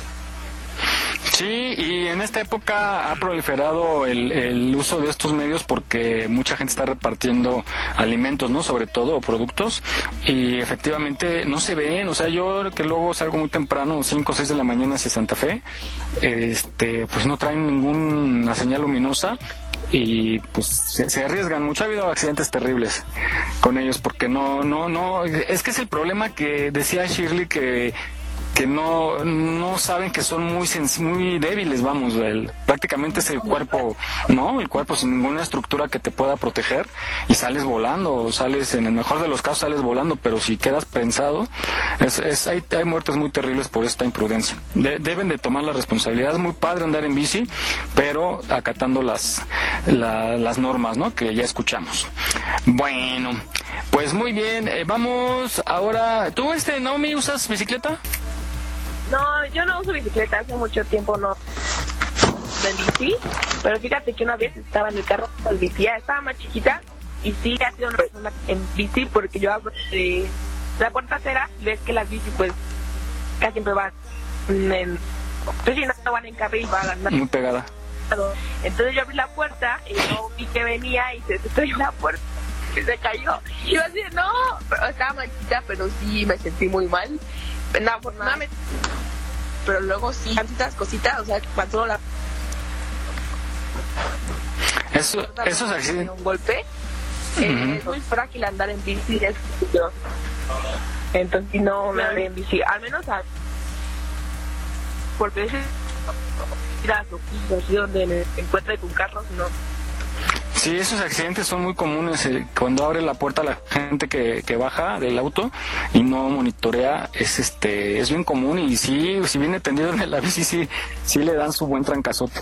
Y este, ahí sí, cuando, cuando, por ejemplo, cuando usas bicicleta de renta, ahí sí cubre, tiene un seguro. Es muy importante, si ustedes están en esos servicios, que eh, tiene que ser el titular. Si no es el titular el que la va manejando, no aplica el seguro. Entonces no intenten reclamar si no es nada de que se la presté a mi hijo, de que la presté, porque no aplica el seguro. Ahí en esos casos casi siempre es responsabilidad del, del de la puerta, ¿eh? del que abre la puerta, porque el ciclista va en un carril adecuado y, y la obligación es del automovilista de fijarse en ambos lados que no venga un ciclista. Ya si el ciclista viene en contrasentido, ahí no aplicaría porque no está respetando. Exactamente. Entonces, este, hay que conocer el reglamento bien y las normas para, para poder exigir en caso de algún accidente. Que es lo que les decía, que cuando ocurren las cosas, ahí estamos reclamando, pero no vemos que no lo estamos respetando el reglamento. Tengan mucho cuidado, sobre todo. Y tocando, ¿te, te acuerdas, Vane, que tú habías propuesto esta, esta capsulita de los sonidos de las ambulancias? ¿Recuerdas que nos lo mandaste para meterlo? Es correcto, es correcto. A veces cuando estamos conduciendo estamos en la calle y entre tantos sonidos eh, no sabemos qué es, si una patrulla, es el- la ambulancia, algún cuerpo de seguridad que, que quiera andar circulando por alguna emergencia. Entonces, en la- ellos tienen sus propios sonidos y nosotros como ciudadanos es importante que los conozcamos para poderles dar el apoyo que ellos requieren, hacernos a un lado para que puedan llegar a su destino lo antes posible, ya que una vida está en riesgo, ¿no? Y esta cápsula habla de ello, de los sonidos, de las formas de las de las ah, alarmas, sirenas, perdón, de las sirenas, los significados que cada una tiene, así es que conozcámosla para que podamos estar en, en la ciudad y hacer lo que nos toca en cuanto escuchemos alguno de ellos. Adelante. Adelante. Este tono que vas a escuchar a continuación es cuando nosotros estamos en ruta, en avenidas largas.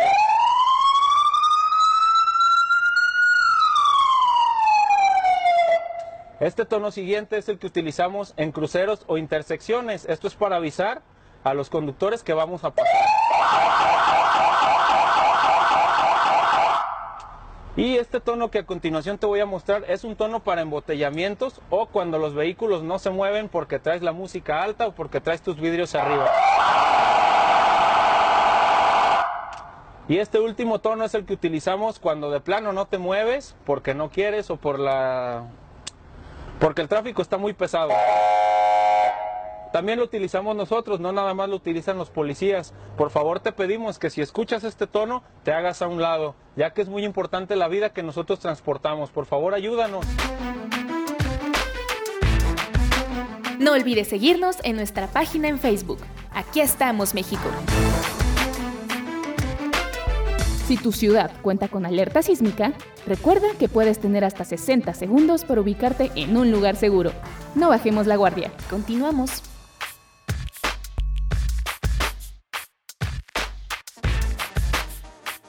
Muy bien, pues eh, ya ya concluimos. Ah, Bueno, también otro sonido que es muy importante saber de qué se trata, pues es el de los tamales, ¿no? Porque pues uno a veces tiene uno hambre y pues el de los tamales es importante. El de los ruidos de las ciudades es uno de los importantes a conocer. Oye, pero a veces sí no dejan dormir, están bien cañones. Este, bueno, en la mañana luego pasa, se junta el de se compran. Y luego, últimamente por acá, no sé igual si donde viven ustedes, pero aquí de pronto pasa el de la camioneta que vende verdura, fruta, etcétera.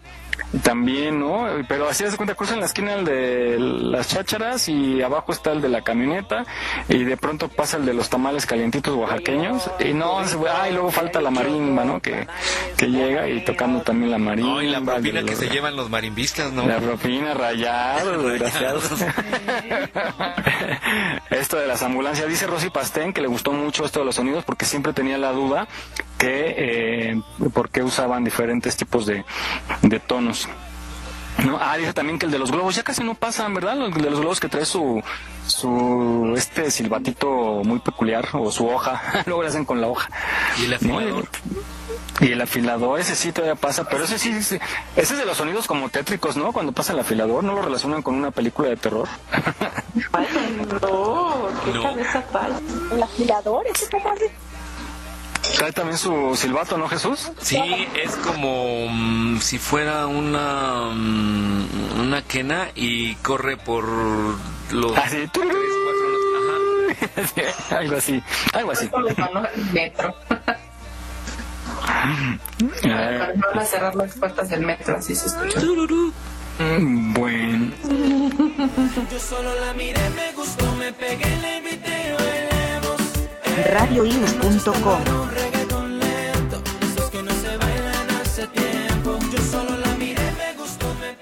Sí, el afilador sí es.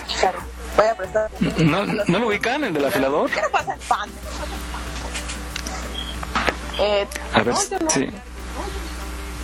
Sí, ¿qué, qué otro sonido? El afilador, el de el de las nueces. Ese como es, pero él grita, ¿no? Es un triángulo. Él grita, ¿no? Eh, no, es un triángulo, un ¿Las triángulo. nueces? Sí. Sí. El de los camotes. Al de los camotes, sí. Pero nueces. Sí. Uno de las nueces. Lo que es más, es un... Normalmente van con un como si fuera una cubeta, no muy grande, pero es de acero inoxidable. Y la traen a, mm, como si fuera morral. Y el- los que venden pues andan con un triángulo como los de las orquestas. Y con un este barrita pues haciéndola sonar. Ese es el clásico de las nueces. Ay, cuando me escuche voy a comprar. Luego me el, el otro del, el del panadero con el pan. Ahí está el ¿Ese es el afilador. afilador? Ahí está el afilador. Chado. Ah, pero afilador desafilado, digo desafinado.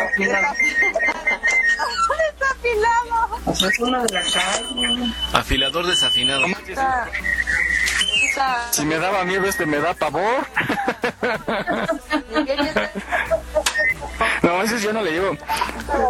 Yo no le llevo cuchillo, se me, me lo va a hacer machete. Me lo va a hacer sierra mi cuchillo. No manchen, ¿quién sacó eso? Yo, ¿Quién es?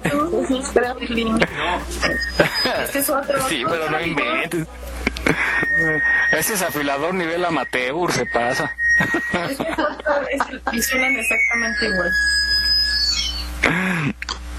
Está como la flauta del Titanic en la secundaria, ¿no? Digo, la del tema Titanic. Bueno, está bien.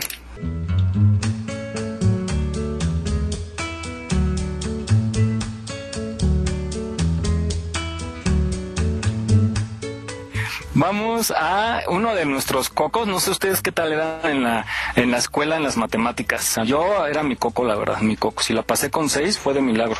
Pero ustedes qué tal eran para las matemáticas? Yo era muy buena. Somos amigos. Sí. Muy buena. ¿Sí la hacían? No, me gustaban mucho las matemáticas. Ay. ¿Tú, Naomi? A mí no me gustan para nada. Sí. Mala, Vane. Pero no me gustan. No, pues sí, a mí sí me, a mí sí me gustan. Quizás no soy una mega experta, pero la verdad es de que no le saco y, y por lo menos las cuentas me salen bien. Qué bueno, eso es, eso es importante, ¿eh? Este, Jesús. Ah, pues no, eh, no me llevo muy bien con las matemáticas, digo, quiz- esa fue una de las razones que también me orilló a estudiar derecho. Este, química, física y matemáticas no me llevo bien. Ah, pero para cobrar los abogados sí les dan bien a las matemáticas. Es lo único, es lo básico. Matemáticas básicas. Lo básico. Está bien, no, yo, yo la verdad era mi coco, ¿eh? Mi coco. Y, y, y, este, y luego, para mi desgracia, en la vocacional, por, por selección, vamos, yo, yo escogía área de ciencias este, sociales y me tocó área de ciencias físico-matemáticas y dije, no, no puede ser, no puede ser. Y pues sí, era, era mi coco y ya nada más yo, yo soy de los de, ¿cuánto es? Son tres pesos, ¿no? Porque este, nada más hasta ahí aprendí, de tres pesos. Pues bueno, vamos a esta cápsula que nos dice qué son las matemáticas y la importancia de ellas porque las tenemos en nuestra vida cotidiana. Existen los pares también los impares, están los reales y los naturales. ¿Alguna vez te has preguntado qué son las matemáticas o tu profesor te preguntó y no supiste qué contestarle? Bueno, pues aquí te ayudaremos. Nos vamos a remontar al latín hasta la palabra matemáticos. No obstante, esta palabra procede del griego. Sí, del griego. Y les mentiría si les dijera que sé pronunciarlo. Viene a su vez de una palabra más corta como lo ven aquí. Mátima, que significa o puede traducirse como conocimiento o estudio de un tema. Si queremos un concepto un poco más estructurado, nos vamos al diccionario de la Real Academia Española, que nos dice que las matemáticas son la ciencia deductiva que estudia las propiedades de los entes abstractos como números, figuras geométricas o símbolos y sus relaciones. No hay nadie mejor para expresar el concepto de matemáticas que los propios matemáticos y científicos que han vivido a lo largo de la historia. Sabemos que hay muchos alrededor de todo el tiempo y del mundo, pero solo vamos a mencionar algunos. Empezaré con el extravagante de René Descartes. Él nos dice que las matemáticas es la ciencia del orden y de la medida, de bellas cadenas de razonamientos, todos sencillos y fáciles. La segunda persona es Galileo Galilei. Él nos dice que las matemáticas son el lenguaje de la naturaleza. La tercera persona es el amante de los bongos y crudamente honesto, el científico Richard Feynman. Bueno, y él por su lado nos dice que las matemáticas son la búsqueda de pautas. Y por último, y no menos importante, tenemos a Gauss, el príncipe de las matemáticas. Y él nos dice simplemente y de una manera maravillosa que las matemáticas son la reina de la ciencia, con corona y toda la cosa. Y cómo no pensarlo si las matemáticas y su estudio, ustedes lo ven con los números, están por todos lados. En la mañanita cuando nos levantamos lo primero que vemos es el reloj. ¿A poco no? La alarma que nos dice... ¿Qué decimos nosotros? Cinco minutos más, por favor. Cuando nos preguntamos también para qué nos sirven las matemáticas, que es una pregunta que todos nos hacemos y más cuando estudiamos, la respuesta es realmente sencilla, porque las matemáticas nos sirven en la vida diaria. Como por ejemplo cuando vamos a comprar sabemos cuánto vamos a pagar, cuánto nos van a devolver de cambio. Muchas gracias por quedarse al final. El uno es como un palito, el dos es como un patito, el tres la E al revés. Cinco la boca del sapo, el seis la cola del gato, Aquí estamos, México. Esperamos tus comentarios a nuestro WhatsApp 56 294 1459. 56 294 1459. Continuamos. Cupido no te entiendo, alardeas de ejemplo, de juntar corazones, un experto en conexión. Te fallaron las flechas y de tantas violetas que por ti he regalado en mi jardín no hay ni una flor. Ya escuchamos algo sobre las matemáticas. Adelante. Pues si decíamos que eh, las llevamos en la vida diaria, en la vida cotidiana, desde la tiendita, desde la tiendita, bueno, ahorita ya se auxilian de, de las computadoras, pero pues tenemos que hacer cuentas para saber si nos alcanza, ¿no? Entonces la llevamos desde lo más básico, la llevamos en todos lados, hasta ya las grandes carreras que platicábamos fuera de- del aire, que, que en algunas eh, materias sí se lleva sí o sí, o sea, no hay de otra. Y pues la, la, la Miss Shirley, sí, es buena, salió re buena para la matemática. ¿eh? Tenemos ahí una cien- científica en potencia, además. Yo creo que experimenta, experimenta ahí con nuestros este, muffins que luego nos, nos manda. Ahí nos ha de echar una fórmula de 20 gramos de cianuro, a ver si pega. y-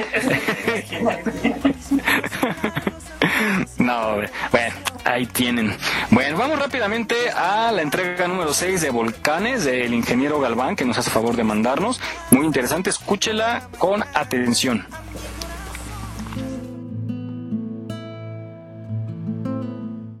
Hola, gracias por estar nuevamente escuchando esta fascinante historia. Esta es la penúltima entrega. Yo soy Miguel Ángel Galván. Nos quedamos en el relato pasado hablando sobre el único sobreviviente de la erupción provocada por acción humana, Leonardo Santos, y al igual que todos sus compañeros fallecidos, todos originarios de Amecameca, Estado de México. Sus declaraciones textuales fueron, de donde pusieron los cohetes, salieron chorros de piedra que subieron muy alto en el aire, se desparramaron y cayeron por todos lados. Lo que a mí me dio más miedo fue ver cómo temblaron las paredes y los chorros de piedras que caían de todas ellas. A pesar del estado tan débil en que estaba, podía darme cuenta de lo que estaba pasando en el cráter. En los lugares donde habían puesto los cohetes, había remolinos de nieve que se levantaban y volvían a caer en el mismo lugar. A veces salían delgados chorros de vapor. Me parecía muy extraño. Muchas ocasiones quise acercarme a ver si podía calentarme, pero la nieve era muchísima y no podía andar. Cuando me sacaron con mis compañeros muertos y nos tendieron junto al malacate, yo miré para abajo y vi cómo se había empezado a formar una pequeña laguna en todo el fondo. Y en mero en medio salían borbotones de agua y chorros de vapor. Luego me bajaron, me llevaron hasta mi casa, donde rápidamente volví a la vida. Impresionante su relato, ¿no lo creen? Los cohetes al que hace mención eran en realidad los cartuchos de dinamita. Desde ese día hasta el año de 1922 duró la erupción. Popocatépetl y Iztaccíhuatl son parque nacional. El periodo comprendido entre 1720 a 1919 se caracteriza por la ausencia de reportes de erupciones y por la relativa abundancia de expediciones al cráter que coinciden en describir una actividad solfatárica considerable. Otro testigo y gran admirador del volcán fue Gerardo Murillo, conocido mejor como el Dr. Atl, quien escribió diversos textos y es quien indica la importancia de la erupción que inició el Popocatépetl en febrero de 1919. Él escribió lo siguiente. Tiene una importancia de primer orden en la historia de la geología por ser el resultado directo de una acción puramente artificial. La apertura y conmoción de la chimenea central se debieron a una fuerte explosión de dinamita que provocó un verdadero sismo y la reaparición de la actividad explosiva.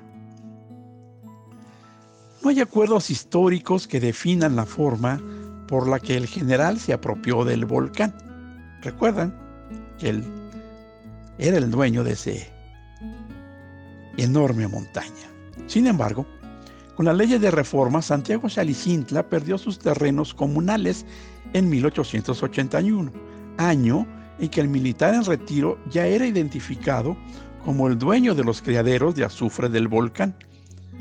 Los terrenos adjudicados al general llegaron a manos extranjeras cuando vendió los terrenos del rancho Tlamacas al ingeniero Carlos Hall en 1904 con la intención de formar parte de una compañía norteamericana que entre otras cosas se dedicaba a la explotación de azufre. Fue ahí en donde se estableció un punto para el circuito de traslado y donde se establecerían unas cámaras para la elaboración de ácido sulfúrico. Ya acabamos de escuchar la historia de los volcanes por nuestro amigo Galván. Interesantísimo, no se pierda la próxima entrega que es más adelante. Entonces, muy muy importante estas aportaciones del ingeniero Galván. Bueno, vamos rápidamente a las frases de mi abuela. Ustedes, ustedes, este, híjole, Shirley nos va a contar ahí sus experiencias. Ustedes agarran la jarra, conocemos la frase de agarran la jarra. ¿Qué te ríes? Nada más dije va a contar sus experiencias. Puede ser eh, que no, no, no, no, no toma nada. A ver, ustedes han agarrado la jarra, lo que sabemos que es agarrar. Ah, sí, ¿Cómo, cómo? No escuché. Este, no, está mal, no sé qué dijo Vani. Este. no, a ver, ¿quién de ustedes sí agarra la jarra? Así que diga, un día sí me puse hasta las chanclas. Ah, sí, eso sí. no, yo también. Oigan, a ver, y ustedes que toman, ¿se dan cuenta? hay un momento en que digan, en que dicen ustedes, así que están tomando y que dicen, no, ya, si tomo una mano me voy a poner hasta las chanclas. O sea, si existe ese, esa línea en donde ustedes se dan cuenta. Sí, pero eso te, sí. eso te lo da la experiencia. entre, más, entre, más, entre más veces te pongas así, más. Pero qué difícil decisión. No, no. Pues es que depende de en qué, en qué ambiente estés, de, o sea, también depende muchas cosas. Si estás en la fiesta y eso y quieres seguir, o sea, pues sí, le sigues y ya. o sea, a pesar de que saben que las consecuencias puede ser una terrible cruda. Ah, bueno, eso yo lo hacía antes. Ahorita ya la verdad me tomo dos, si acaso tres, porque la verdad a mí no me odio. O sea, y de esas jarras que me que de verdad así dolor de cabeza y guácala y lo que sea. Este, No, o sea, ya decidí hace algunos años que yo ya no quería volver a pasar por eso, que lo odio y que prefiero disfrutar lo que me tomo y rico, dos, tres, estoy consciente, estoy bien y amanezco perfecta. Entonces, eso ya, hasta ahí. Pues yo, yo, mire, yo- les repito, yo no tomo, pero yo, yo decía, ¿qué necesidad? O sea, yo siento que se disfruta más estando consciente justamente. Me imagino que evidentemente el sabor de lo que toma pues les agrada. Disfrutarlo con una buena charla, una buena botanita, una carne, no sé. Y, y, y más vale acordarse bien de lo que se vive y se convivió. Que de pronto perderse no, que sí, que, que de perderse y no saber ni lo que se hizo y despertar en otro lado y no saber qué pasó, ¿no? Y, y luego para rematar con dolor de cabeza, no sé si, si es, si obligadamente es la cruda o, o no a todos les da, pero pues yo preferiría como que disfrutar y, re- y recordar esos momentos que es como pues parte de los placeres, ¿no? Y venimos a la vida pues a disfrutar esta vida. Entonces, que, Bueno, yo que- no he llegado al grado de que se me olvide, ¿eh? Eso sí. Yo me acuerdo de todo lo que hago. Hasta ¿Tú, Vane? Yo sí he tenido en mi trayectoria de todo, desde que no me acuerdo, desde que, desde que este, sí, al otro día tienes una cruda tremenda, o al otro día sigues en vivo siguiendo en la fiesta y pues, la juventud, ahorita ya a mi edad decían mis abuelitos, ya no es lo mismo. Ya, ya vuelto- ya igual, sí, no. Naomi, Pero- escucha la voz de la experiencia. Sí, no. No, sí, unas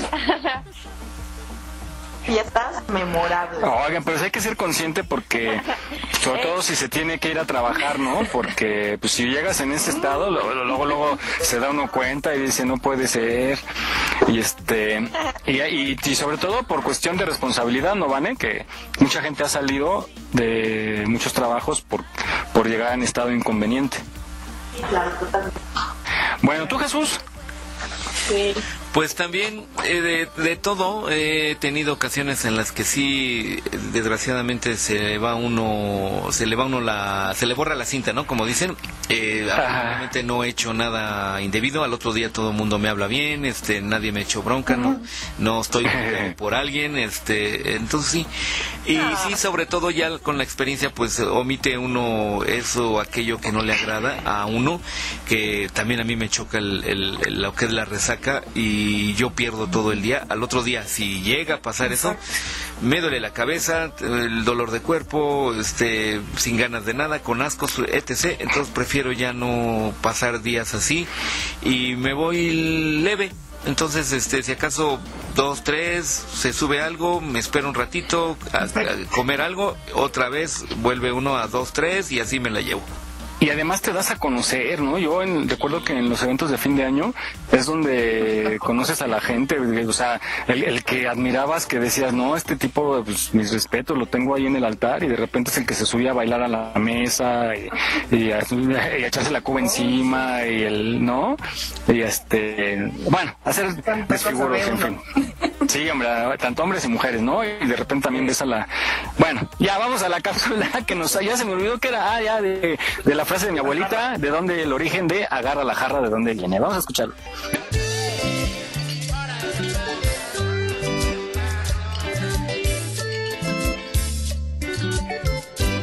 Agarra la jarra, agarra la jarra.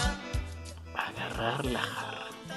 Esta es una expresión que utilizamos mucho, que es eh, bastante común y que curiosamente es mucho más nueva de lo que mucha gente se imagina.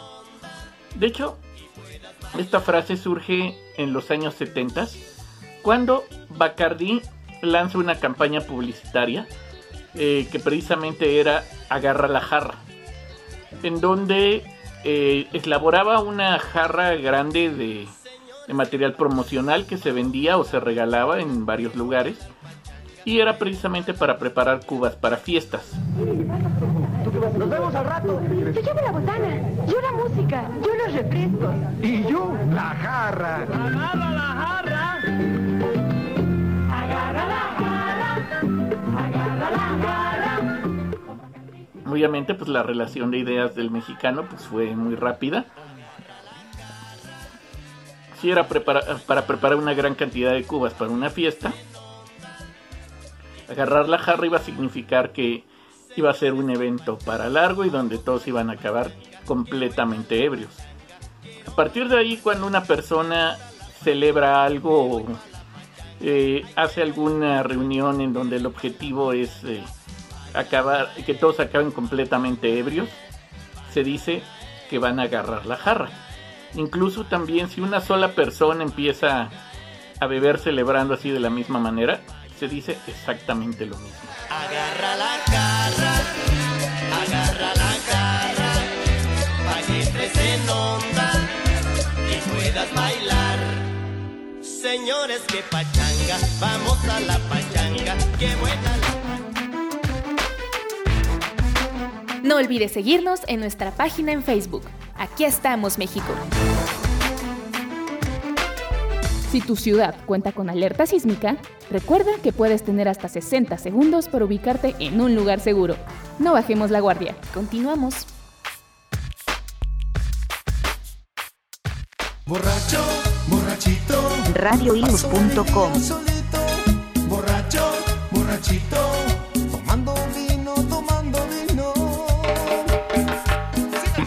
Sabemos, ahorita después del programa, el día de domingo mañana, pues vamos a agarrar ligeramente la jarra.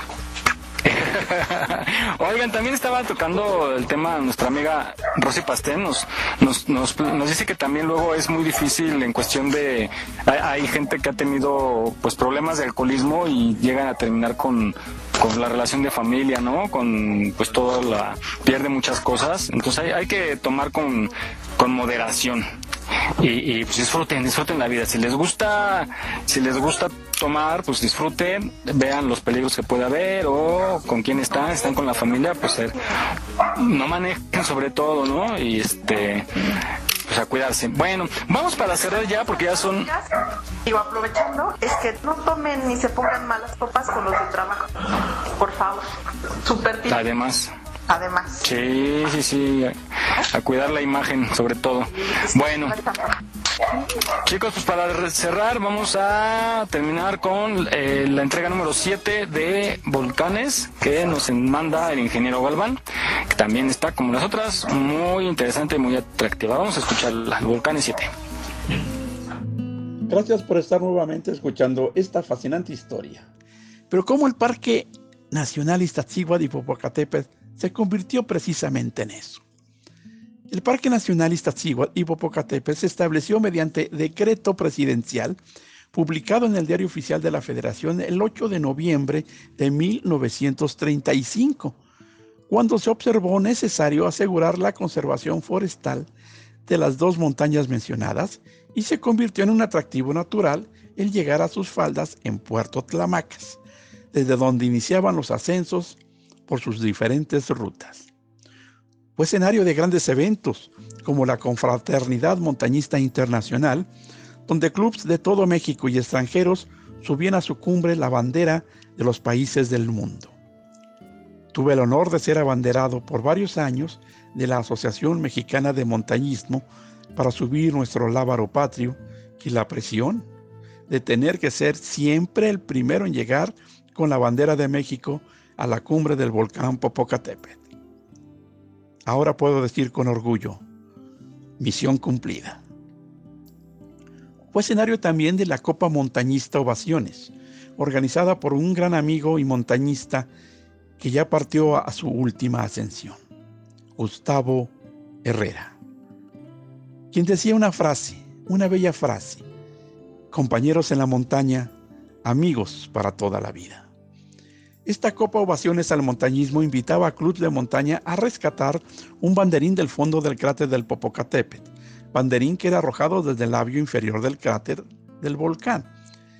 En ediciones posteriores se decidió por parte de los organizadores del Club Reynold Messner bajara a dejarlo en un buzón puesto profesamente para ese fin y donde existía una libreta donde se anotaban todos aquellos que lograban realizar el descenso al cráter.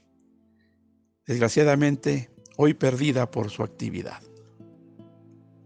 Quien presentase en la redacción del diario Ovaciones el banderín se hacía merecedor de la Copa Ovaciones al Montañismo, donada por algunos patrocinadores.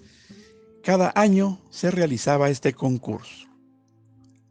Nos falta conocer ahora su parte esotérica y la ufológica. Ambas muy interesantes, sin duda. Prepárense. Escuchen atento estas historias que siendo diferentes se unen de forma increíble. Hace ya algunos años, caminando por el centro de la Ciudad de México, en el Palacio de Correos, adquirí una postal tamaño carta de una imagen aérea del volcán Popocatépetl. Su vista del pico mayor. Me gustó mucho y en ese entonces no le di mayor importancia a esa imagen, salvo la belleza de la toma, hasta que años después conocí a un viejito que solía ponerse a tomar en la plaza de Amecameca y me contaba una historia cuando él bajaba al volcán, obviamente a cambio de unas cervezas. Contaba que cuando él fue volcanero, que como ya les expliqué fueron trabajadores que los bajaban al cráter del volcán para extraer azufre, un día me contó que él y otro compañero habían encontrado el acceso a una gran cueva dentro del volcán que les permitía sacar azufre sin tener que ascender a la cima lo cual me parece una historia algo fantasiosa en su inicio. Indagando más detalle, motivado por mi curiosidad de gato, me dijo que era un túnel grande, que se bifurcaba en dos. Uno de esos túneles conducía a una gran cueva con agua dulce, enorme según su apreciación, y el otro túnel llegaba al cráter del Popocatépetl, por donde entraban a sacar el azufre de forma clandestina. Sé que en estos tipos de estratovolcanes se llegan a generar burbujas de aire formando túneles como agujeros de gusano, lo que me pareció hasta cierto punto creíble. Cuando le pregunté dónde estaba ubicada la entrada de ese túnel, solo me dijo que recordaba estaba al lado de una gran formación rocosa, lo cual no fue de mucha ayuda considerando que existen muchas formaciones de roca grandes en todo el volcán. La historia quedó como una anécdota hasta que en una ocasión en una plática en un centro esotérico donde fui invitado a platicar sobre la montaña, me enteré que según la Cabala, existen lugares esparcidos por el mundo capaces de preservar la vida humana en caso de un gran desastre o cataclismo, y que esos lugares están marcados por la silueta de la cabeza de un caballo, y que la entrada se los cuento en la próxima entrega de esta fascinante historia del Popocatépetl. No se la pierdan, será increíble. Yo soy Miguel Ángel Galván. Los espero. Aquí estamos, México. Esperamos tus comentarios a nuestro WhatsApp 56 294 1459. 56 294 1459. Continuamos.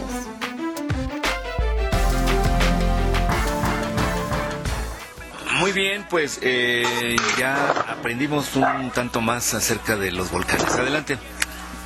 Gracias, pues así cerramos el programa de este sábado.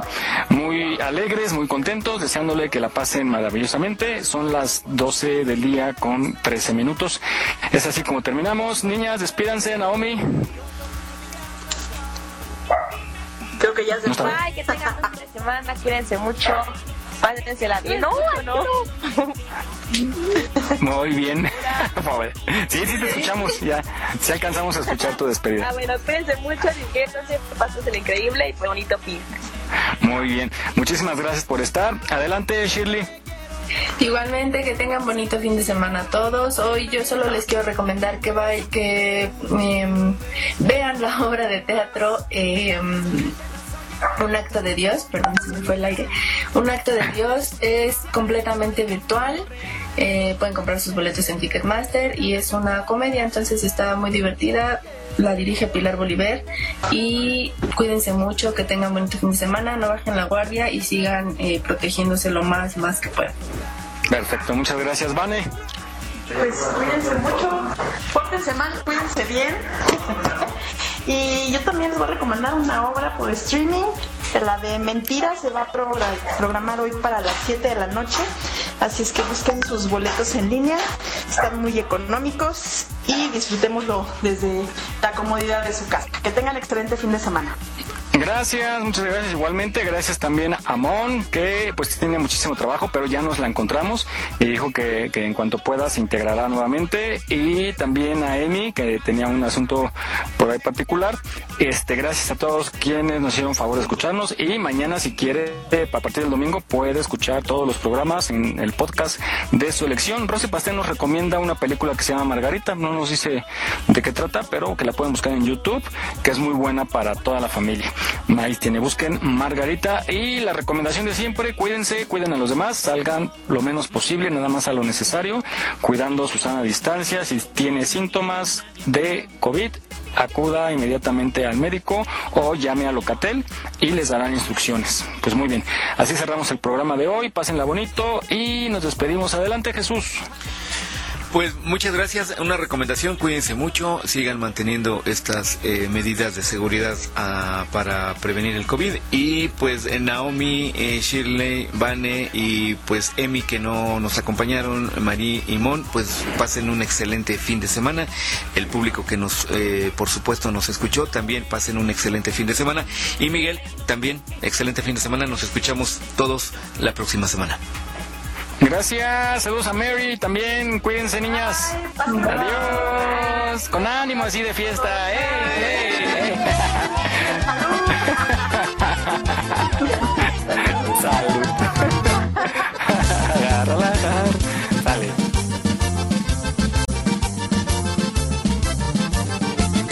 Ya llegó el fin de semana para tirar par con todas las damas que a mí me acompañan y me dan cariño, también me complacen en las madrugadas. Traigo la sangre caliente escuchando corridos en mi troca nueva, las plebes alteran cuando ven al jefe que anda acelerado en la borrachera. Me gustan todas las plebes, pues siendo mujeres yo nunca me rajo en cuestión de placeres, soy un cemental que a todita las hembras les doy lo que quieren. Dicen que soy prostipirugolfo, que yo a la que sea le cumplo su antojo, que soy un volado, también mentiroso, dirán lo que quieran, pero yo las gozo. Estás escuchando Radio Yus, transmitiendo desde la Ciudad de México a través de www.radioyus.com.